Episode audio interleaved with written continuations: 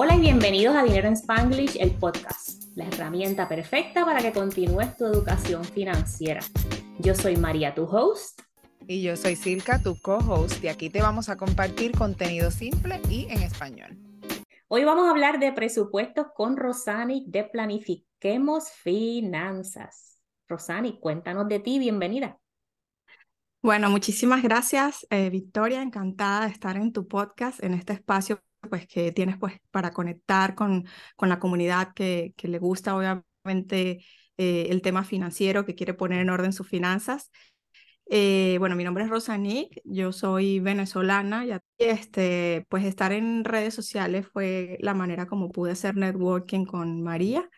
Em, yo inicié este proyecto inicialmente como un blog porque quería contar mi experiencia migratoria y luego pues se convirtió en un proyecto personal, digamos profesional, más bien que evolucionó a lo profesional, eh, pues por todas esas vivencias que tuvimos que tener mi esposo y yo de empezar de cero, ¿no? Llegamos a un país y aunque pues te puedes traer ahorros, eh, te puedes tener una maleta llena de ropas, tienes que empezar de cero, o sea, eres un total desconocido, tienes que empezar a construir historial, si te vas a comprar tu casa, si, si cualquier cosa, ¿no? Todo, todo el tema de la legalidad para poder iniciar. Entonces, así fue como nació el proyecto Planifiquemos Finanzas. Está chévere y es fuerte. Ah, tuvimos otra invitada en el podcast que vino de España y es eso, es empezar desde cero. A nosotras, de Puerto Rico a Estados Unidos, tú tomas el avión y no hay ningún problema. Y nos olvidamos de, la, de las barreras que enfrentan otros hispanos para llegar a, a diferentes sitios del mundo. Sí, porque los sistemas de Puerto Rico y de Estados Unidos son iguales. O sea, ya nosotros venimos aquí con crédito, venimos o sea, con todo y sabiendo, bueno, sabiendo, ya sabemos, por, por algo tenemos este podcast, por algo tenemos todas las herramientas disponibles, pero sí, es un poco más sencillo, yo me parece, para los puertorriqueños. Sí, no, aquí fue totalmente de cero, fue como borrón y, cuenta nueva. Nosotros hicimos todo un plan, eh, apostillamos nuestros documentos personales porque a todos lados tienes que empezar de cero, en un trabajo, en, en, la construcción de un historial. Entonces no fue nada sencillo, sobre todo porque cuando llegas te consigues también con otros inmigrantes que de repente si no han alcanzado un objetivo eh, te dicen, es que son dos años de maduración, es que ya tenemos diez años y eso es imposible, es que no sé qué. Entonces mi esposo y yo decidimos hacer esto, taparnos los oídos y como veníamos con un bebé en camino, yo, yo llegué embarazada, dije, no, o sea, la realidad de nosotros tiene que ser totalmente diferente. Y el primer año trabajamos duro, duro, duro, y, y el objetivo era comprarnos una casa. O sea, nosotros necesitábamos que como estábamos dejando un país, necesitábamos tener un nuevo hogar y para nosotros el objetivo era la casa. O sea, claro, cada quien tiene objetivos diferentes, ¿no? A nivel financiero. Para nosotros eso era la manera de sentirnos en casa, una casa. Entonces, y no nos equivocamos, gracias a Dios. Entonces, por eso ese proyecto nace, para yo contar mi experiencia, para decir, mira, sí, es difícil, pero si puedes restablecer otra vez el equilibrio financiero, si puedes empezar, si puedes tener una vida eh, logrando esos objetivos y sentirte bien, ¿no? Aun cuando tienes que volver a empezar. Cuéntame en ese proceso, ¿cuál fue tu mejor herramienta para organizar y planificar tus finanzas y las de tu familia? En ese proceso llegaron, bebé en camino, comprar casa. Sí, bueno, definitivamente, este, em, mi esposo y yo nos sentamos, obviamente, a discutir los objetivos antes y, fue sencillo desde el punto de vista de que como estábamos en ese proceso migratorio, eh, teníamos que llegar con un plan. Y luego, pues definitivamente tuvimos que sentarnos con un Excel. Eh, nunca lo habíamos hecho en Venezuela. Es increíble, porque en Venezuela teníamos tiempo como pareja, de alguna manera teníamos estabilidad. Pero cuando llegamos a estar como desestabilizados, ¿no? De que teníamos ese, tambaleo de, de, de no saber bien cómo iba a ser todo, entonces nos sentamos como pareja eh, a planificar. La mejor herramienta por excelencia siempre es este Excel. Eh, y, y, y, y, sí, o sea, tuvimos conversaciones que no tuvimos cuando éramos novios, ¿no? Se supone que tienes que hablar con tu futura pareja eh, sobre las finanzas. Ya nos tocó tenerlas de esposos, de cómo íbamos a balancear las cargas, de cómo íbamos a trabajar financieramente, porque entonces en el proceso que nace nuestro hijo, nos dicen que viene con un problema, que eso me explotó el corazón increíblemente y tuvimos que verdaderamente organizarnos por el tema de, de sus cirugías. Entonces, la mejor herramienta fue este, eh, Excel, pero era porque yo siempre fui apasionada por las finanzas. De hecho, si les cuento una anécdota que, que muy pocas veces le he contado, cuando yo estaba chiquita, mi único referente en las finanzas era una tía mía. Mi tía iba con una, con una calculadora de este tamaño para todos lados y sacaba cuentas. Y mi familia decía que ella era una agarrada, que cómo era posible que ella estuviera todo el tiempo anotando todo. Y, y todo el mundo se lo tomaba a mal, sus hermanos incluyendo pues mi, mi, mamá, no todo el mundo se lo tomaba como a mal. Y a mí eso me parecía tan bonito. Ella sacaba cuentas de todas, ella hacía presupuesto. A mí presupuesto no me enseñó a hacer mi familia.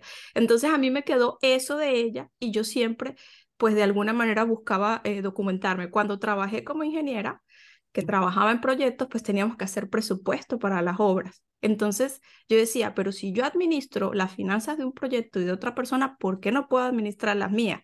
Que no era algo, ¿sabes? Como lo haces para alguien más y no lo estabas haciendo para, para ti mismo. Ahorita tengo 38 años y soy consciente de que cuando tenía 28, nada que ver. O sea, boté dinero de todas las maneras y todas las formas habidas por haber, pero yo siempre tenía ese gusanito ahí y creo que me motivó el proceso migratorio, el nacimiento de mi hijo y, y el, el, problema que nos vino. Entonces, pues bueno, ya era un as, un as en Excel, vamos a decirlo así, y así fue como nos sentamos a diseñar un presupuesto familiar. Siempre existe ese momento en la vida que te marca y tú dices hasta aquí. Y me ah, pasó igual, ¿verdad? Yo le he compartido que tengo los estudios de contabilidad, finanzas y todo, y manejaba millones, pero mis miles no los manejaba. No ya estoy ready para manejar mis millones. Exacto, exacto. Nada, y vivías como vive el 80% de la población. O sea, no era que estabas haciendo nada malo, tú te encontrabas normal, como nosotras. Yo me encontraba completamente normal, pues así es que es la vida. O sea, se vive pagando carros, se vive, tú sabes, de deudas, con tarjetas de crédito, con... O sea, se vive así, porque así es que es. Y ya, hasta que tú te das cuenta que hay otra manera de hacer las cosas. Sí, bueno, yo que cuando era soltera, yo esperaba la quincena para salir a comprarme zapatos. Ese era mi... mi yo Mira, te bien. y, no, y pregúntame cuántos pares de zapatos de esos zapatos que me compré tengo en este momento. O sea, y, y, no eran zapatos cómodos, eran unos tacones de este calibre, que casi que no podía caminar. O sea, y eso era, y si no era un zapato, era una cartera. Y yo decía, Dios mío, ¿cómo yo tenía en el cerebro? O sea, eso, o sea, no, no, no, no caía en cuenta de lo que realmente era importante a, nivel de, objetivos. Y eso que tuve momentos en donde pude haberme dado cuenta de las situaciones financieras. Por ejemplo, una vez me pasó, y voy a contar aquí uno rápido, yo tenía una cuenta bancaria que había abierto cuando era estaba en la universidad para una beca, una beca que me daban por, el, por mi papá. Entonces, en esa eh, beca me depositaban un bolívar cada día y era un total de 365 bolívares y yo la podía sacar una vez al año. Y cuando yo la sacaba, pues me alcanzaba para una sola cosa, pero en ese momento a mí me parecía que era mucho dinero. Yo nunca leí las condiciones de la beca, mi papá tampoco. Total que me gradué de la universidad y yo pensé que apenas me graduaba ya no me iban a dar más beca. Y me olvidé de esa cuenta bancaria y todo. Entonces cuando cumplí 27 años, que es cuando decido comprarme mi departamento, porque aún dentro de ese desorden sí tenía ambiciones, ¿no? Quería tacones, pero también quería mi propio piso. Este, entonces llego al banco porque tenía que abrir una cuenta en, en esa institución bancaria, yo no me acordaba que tenía uno, para poder hacer la solicitud del crédito. Entonces la señorita me dice, oye, pero tú tienes una cuenta bancaria aquí, está congelada, entonces yo te recomiendo que la reactives. Y yo, en serio, sí, y tiene saldo. Y yo, Saldo, ¿cómo así? Tenía 8 millones, claro, 8 millones de los viejos, porque en mi país ha habido mucha, este, se llama, eh, la parte de moneda, sí. Cambio de moneda y todo esto, o sea, esos 8 millones hoy en día no, pero en ese momento era demasiado dinero y yo, pero, pero, ¿por qué yo tengo? Bueno, a mí me siguieron depositando la beca hasta los 27 años. Y el interés compuesto hizo su magia. A mí nadie me explicó, la señorita del banco no me explicó eso ni mi papá ni nadie, yo sencillamente agarré ese dinero en ese momento y también me lo gasté. Entonces, como que te pasan las cosas por, la, por al frente y no terminas todavía. Yo, yo no analicé eso. Y después hoy en día se lo cuento a mi esposo, cielo, pero es que el interés compuesto es real. Es real, a lo mejor no para la realidad de mi país actual, donde yo vivo, pero sí lo podemos hacer en otras partes. Y esas son cosas que no te las enseñan. Y, qué bueno que mencionas el interés compuesto, porque nosotras aquí hemos dicho eso y yo he leído online que las mejores cuentas, las que mejor hacen performance, es de la gente muerta porque no las tocan. Porque no eso las exactamente fue lo que te pasó a ti. La tenías congelada, no sabías que estaba y por eso era que progresó también, porque no tenías acceso a ella para gastarla. No tenía acceso ni supe, no, la beca me la siguieron pagando. De hecho, yo no sé qué me pasó, en qué momento yo me, me olvidé de eso. Quizás mi papá me dijo, mira, pero es hasta tal fecha, no lo sé. Este, y luego, bueno, la maravilla eh, de lo que hizo. Me acuerdo que antes eran libretas, o sea, donde te, te, imprimían el estado de cuenta. Y entonces ah, yo incluso me conseguí con eso y no supe analizarlo en el momento tampoco, como para seguirlo haciendo. No sé si me explico. Entonces que, tuve que vivir otras etapas, otras cosas para darme cuenta que, oye, es el momento de tomar el control de, mi, de mis finanzas. Y después pensar, ¿por qué no enseñarlo? Eh, ¿No? Porque no, yo en su momento solo quería compartir mi experiencia y luego pues ese proyecto evolucionó. Cuéntame cuando estabas haciendo el, y volviendo a, ese primer, esa primera conversación con tu pareja, ¿qué hizo el presupuesto de ustedes exitoso? Mira, definitivamente este, los objetivos que teníamos, porque en ese momento estábamos viviendo rentado, eh, habían personas que, como te, digo, como te digo, siempre nos decían, que el grado de maduración de un extranjero eran dos años y que para que nos compráramos la casa era demasiado difícil. Entonces el objetivo de la casa lo teníamos entre ceja y ceja. Yo te puedo decir que en ese año que yo estaba embarazada, que también nació mi hijo, yo no me compré nada. Es más, mi primer arbolito de Navidad era de este tamaño, era una cosa que ponía en la mesa. O sea, nosotros llegamos con unas maletas sin nada, este, metí unas que otros recuerdos y entonces sabíamos que cualquier peso mexicano era para la cirugía de nuestro hijo y para nuestra casa. Mm. Entonces eso fue un año. Nosotros llegamos el 7 de mayo del 2017. Llegamos a casa de un familiar. Nos mudamos a casa, a una casa de nosotros el primero de julio. Y, y firmamos nuestra casa el primero de julio del siguiente año. Y después, eh, entonces lo que hizo que mantuviéramos ese presupuesto fue esa, esa meta. Y te puedo decir que después que nosotros lo hicimos, amigos y familiares de nosotros empezaron a hacerlo. Pero ellos ya tenían como 10 años aquí que no, no sé si me explico, o sea, tenían la idea de que era extranjero. Es imposible. Entonces, lo que hizo que mantuviéramos el presupuesto fue eso. Este, me acuerdo que mi esposo, yo soy la, yo siempre digo algo aquí muy gracioso, ¿no? Yo soy el conocimiento y él es la disciplina porque yo desde el conocimiento pues a veces también tengo mis tentaciones y mi mm. esposo es esa barrera de que no y absolutamente no. De hecho, cuando iba a hacer compras del súper, en ese momento que el bebé estaba pequeño, iba mi esposo y mi esposo iba con su lista, o sea, así de agar no me voy a decir agarrado, pero así de estricto fue. Escucha, esposo, escucha. así de estricto fue mi marido y después cuando tuvimos la casa, bueno, fue maravilloso porque entonces nos dimos cuenta de pagar tanto tiempo renta, esta misma cantidad de dinero vamos a pagar una casa. Que ya, bueno, sé que eso es otro, otro podcast que a lo mejor haremos, porque muchas personas tienen ideas de que es mejor rentar, otros comprar, para nosotros fue, fue decisivo. Entonces, eso fue lo que nos, nos mantuvo. Eh, recuerdo que hemos tenido, mi esposo y yo, varias etapas con el presupuesto. En otro momento me volvió a pedir que hiciéramos el ejercicio y cada vez que mi esposo me dice que hagamos el ejercicio, yo siento que me está pidiendo matrimonio porque las parejas es como tan difícil hablar de dinero. Sí, o sea, vamos a sentarnos. Nosotros ahorita en enero hicimos el ejercicio y es terapéutico. Dejas de hacerte ideas que no son con respecto al dinero de la pareja, que no quiere decir que cada uno pierda su individualidad, porque yo tengo mi proyecto y mi esposo también tiene proyectos, ¿no? Yo tengo Planifiquemos Finanzas, que mi esposo me, me apoya. Este, mi esposo tiene una juguetería en línea yo soy su contadora, este, pero mi esposo trabaja para una empresa, él sí siempre le ha encantado este, trabajar en, en, en su, en su bueno, para lo que él estudió, para lo que él se preparó. Entonces, este, hicimos ese ejercicio y fue buenísimo para darnos cuenta de muchísimas cosas. Yo siempre se los digo a las parejas, si ustedes tienen decisiones o metas como irse de vacaciones, no improvisen, siéntense como pareja y hagan el ejercicio para ver si es prudente. Si la van a comprar a meses sin intereses, cabe esa cuota en el presupuesto familiar, porque definitivamente las finanzas impactan demasiado. Entonces, eh, mi esposo, eh, pues no toma decisiones sin consultármelas y nos hemos vuelto ese equipo, pero es porque tenemos pues mucho tiempo, ¿no? Hablando de, de del asunto.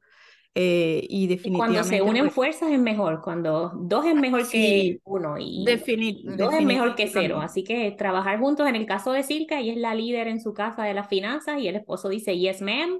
En casa trabajamos en equipo también y, y es, es un cambio completo. O sea, no es lo mismo una persona tratando de hablar de que quiero salir de deuda y el otro gastando, a estar los dos con esa meta, como en tu caso, tener dinero para la cirugía del niño, que más fuerte que eso no hay nada tener el dinero para comprar una casa, que obviamente estabilidad para tu familia, no hay nada más que eso. Rosanic, vamos a cambiar el giro aquí del barco. Yo sé que tú trabajas con gente y nuestras conversaciones de WhatsApp son privadas, así que no te preocupes. Pero cuéntame, ¿cuál es el mayor error que ves entre tus estudiantes y tus sesiones de coaching? Y después nos vas a decir cómo pueden conseguirte, pero Rosani, que es una experta aquí, ¿cuál es el error más grande que ves de las personas que llegan a donde ti y quieren hacer un presupuesto? Mira, este, pues primero, eh, te puedo decir que con todo respeto, porque todas las personas que llegan son profesionales, pero no tienen ni idea de por dónde empezar. Y cuando me llegan, pues me llegan ya habiendo tomado todas las decisiones incorrectas, sobre todo con el tema de pedir un préstamo para pagar otro préstamo. Creo que ese es el, el error más grande que yo he visto y he visto pues este pues casos bastante pesados en función de eso porque pues terminan duplicando la deuda y hasta triplicándola. Entonces, el mayor error es ese. O sea, piden, entonces siempre cuando vamos a hacer un ejercicio, una planificación para salir de deudas, yo les digo, mira, sí puedes pedir un préstamo de consumo, pero eso es un cuchillo de doble filo y yo ya lo he visto con personas que ya me llegan este, con, con ese problema. Creo que ese es uno de los mayores errores con los que me llegan. El segundo eh, hay personas que no quieren hablar con la pareja. Y por eso es que yo de alguna manera me siento como tan, eh, de alguna manera contenta de que yo sí pueda hacerlo con mi esposo, ¿no? Eh, y lamento mucho que sea tan cerrado ese tema de, de que, mira, tengo esta deuda, pero no se lo he dicho a mi pareja porque esto me puede causar muchísimos problemas. Entonces creo que ese es el error más grande número dos, no poder conversar con la situación financiera, sentirte solo, sentirte que no sabes a quién pedir ayuda, sentirte que te estás como hundiendo, entonces pues definitivamente en esas sesiones buscamos mecanismos para lograr eso. Este, pero además del error he encontrado, he encontrado la parte positiva, que es cuando me llega la pareja. Eso a mí me hace muy feliz cuando los dos llegan y dicen, sí, estamos metidos en este problema y venimos contigo porque lo queremos solucionar. Y entonces ahí yo les digo, eh, bueno, aquí es un trabajo en equipo, aquí es mucha paciencia, aquí es pensando en el futuro, pensando en el presente también, porque no podemos vivir nada más en el futuro. Este, y bueno, definitivamente eso, dentro del error, pues está también el, ¿no? la, la otra cara, cuando sí lo quieren hacer este, juntos. Entre Entonces, no hay solución mágica. Eh, eh, no, no hay solución mágica. Sí me ha pasado que llegan, eh, mira, sí estoy metido en este paquete, pero no, no están dispuestos a, a hacer los cambios. este, hay unos que no me los dicen directamente, les cuesta, y hay otros que sí, me pasó con un caso de una pareja que me dijo, no quiero rentar más barato, no quiero vender el auto, no quiero... Entonces, a veces el tema de las creencias también, por eso en Planifiquemos Finanzas siempre decimos, mira, está por un lado la estrategia financiera, que es el presupuesto que lo podemos hacer una y un mil veces. Por otro lado están los hábitos, porque tú puedes hacer un presupuesto muy bonito, pero si los hábitos son los mismos, e, esto se va a quedar en, se va a quedar aquí, ¿no? En, papel, en la hoja de Excel. En la hoja de Excel. Este, y por otro lado están las creencias que tienes en torno al dinero que, que nos, o sea, si, si siempre vas a pensar que no alcanza, pues vas a encontrar este, todas esas acciones que te van a hacer validar que, que no alcanza. Y con esto, a la audiencia que está escuchando, no quiero que piensen que es que estamos, no sabemos que hay una crisis, todos sabemos, o sea, hay crisis en todas partes, la situación económica, todos lo vivimos, ¿qué más crisis que la pandemia, verdad? Que paralizó el mundo de alguna manera. Este, pero también te, quieres te tienes que preguntar, o sea, estoy aquí en este mes del año, en este caso en marzo, me quiero estar parado en el mismo lugar, me encuentro ahora en el mes de diciembre. Entonces, el tema de las creencias, o sea, puedes tener una muy buena estrategia, pero si los hábitos y las creencias son las mismas, no cambian, está, está bastante complicado, ¿no? Definitivamente. Ahora cuéntanos una historia de éxito, esa gente que llegó a ti y tú los graduaste o sigues trabajando con ellos, que es como que, wow, tengo que contarle al mundo de que esto es posible. Sí, tenemos muchos casos de éxito, yo, yo estoy contenta con eso. Este, hay una chica que sí me va a permitir mencionar el nombre porque ella me dijo además que podía, se llama Leticia. Este, Leticia estaba con un tema también de deudas, ella está en España eh, y también queriendo hacer otras cosas nuevas. Y fue tan simple, de alguna manera ella me dijo, o sea, no, yo no me daba cuenta que la solución era tan sencillo como pues empezar con un presupuesto, trabajar los hábitos, pero dejar de usar la tarjeta de crédito porque caía una y otra vez en lo mismo. Este, pero ella me decía, pero es que yo pago la cuota y no baja. Cuando le, le leí y le expliqué cómo era el tema del statement, fue cuando me dijo, ah, a mí nadie me enseñó esto. Entonces, este, pues hicimos un plan estratégico no se trabaja en una sola sesión, con ella trabajamos aproximadamente cuatro meses. Tomó decisiones bastante radicales. Eh, una de las decisiones que tomó, para que la gente pues siempre anda buscando ejemplos, pero dime qué hizo. Bueno, en el caso de ella, ella tenía un departamento, trabajaba muchísimo, casi nunca estaba en el departamento y decidió rentarlo. Y entonces, y los, los días libres, que sí podía estar en casa, estaba con su mamá. En su momento la mamá, no, ¿cómo se te ocurre que estás loca, que, que no sé qué? Yo, mamá, tengo que hacerlo porque si no voy a llegar a 2023 y voy a estar en lo mismo. Si yo rento, ingreso más dinero. Pues siempre les digo, mira, hay dos caminos, es como la Matrix, ¿verdad? Que te dan dos pastillitas. O gastas menos o ingresas más. Que hay estrategias también, o sea, sí, sí hay estrategias con préstamos, pero finalmente te estás volviendo a quedar con la deuda, ¿no? Estás trasladando la deuda a un instrumento que puede ser que en teoría sea más sencillo. Entonces, eh, tengo a Leticia, tengo otra chica, una médico, eh, que más bien era un tema de, mm, no era que no podía generar, era un tema de organización, era un tema también de trabajar el, el MINS financiero. Entonces, con ella trabajé una mentoría bastante larga porque además, y además seguimos trabajando con el tema de las finanzas de su negocio. Entonces ella quedó bastante contenta, era un tema eh, pues de sentir que estaba el dinero ahí, casi iba a acabar, ¿no? Entonces, eh, pues sí que he tenido casos de éxitos que, que me enorgullecen y que presentamos en nuestra página este, para que de alguna manera las personas sepan que sí se puede, solo tenemos que tener, tomar ciertas decisiones. Hay un último caso, de hecho fue el primero, eh, me senté con ella a hacer presupuesto y ella decía, pero es que yo no tengo idea, o sea, qué tengo que hacer y a dónde se va el dinero. Entonces ganaba 10 mil pesos mexicanos y pagaba 6 mil de renta. Entonces yo le decía, pero es que el 60% de ingreso se lo lleva a la renta. Y mm. ella acababa de recién renovar. Entonces ella me decía, este, ¿qué hago? Y yo le dije, bueno, son un año de libertad o perder un mes de depósito. Entonces ella claro, ella llegó a un punto medio con, con el arrendatario porque siempre se puede conversar y ella este, pues terminó mudándose. Y el alivio fue muchísimo. Este, empezó a dar rentón por cuatro mil, dos mil pesos menos, pero son dos mil pesos valiosos, o sea, que deja de, de, de, de, votar, vamos a decirlo así. Y eventualmente buscó otra alternativa de estar más. Entonces, son decisiones que tenemos que tomar, tenemos que salir de nuestra zona de confort a veces lo tenemos frente, por eso yo digo, vamos a ver los números, porque ahí tenemos la, la respuesta.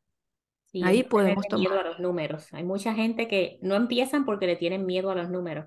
¿Qué van a hacer los números? Nada, darte información para ver a qué tú vas a adelante. Exacto. Y saberlo o no saberlo, como quiera, tú sabes, no va a cambiar. El saberlo no va a cambiar, lo que vas es a saberlo. Y entonces tomas decisiones y como quiera tienes a lo loco y quieres seguir haciendo lo que estás haciendo, ahora lo estás haciendo a sabiendas, ¿ya? You can unknown lo que, lo que, lo que, sabes, ya no lo puedes dejar de saber. Es que, de hecho, aquí, mira, se me ocurre otro ejemplo. Este me pasó con una alumna que también quería pagar una deuda y no sabía de dónde, de dónde sacar más dinero porque además ganaba muy bien. Este, y vimos el gimnasio, ¿no? En ese momento pandemia. Y yo, ¿tú estás yendo al gimnasio? Y me dicen, no.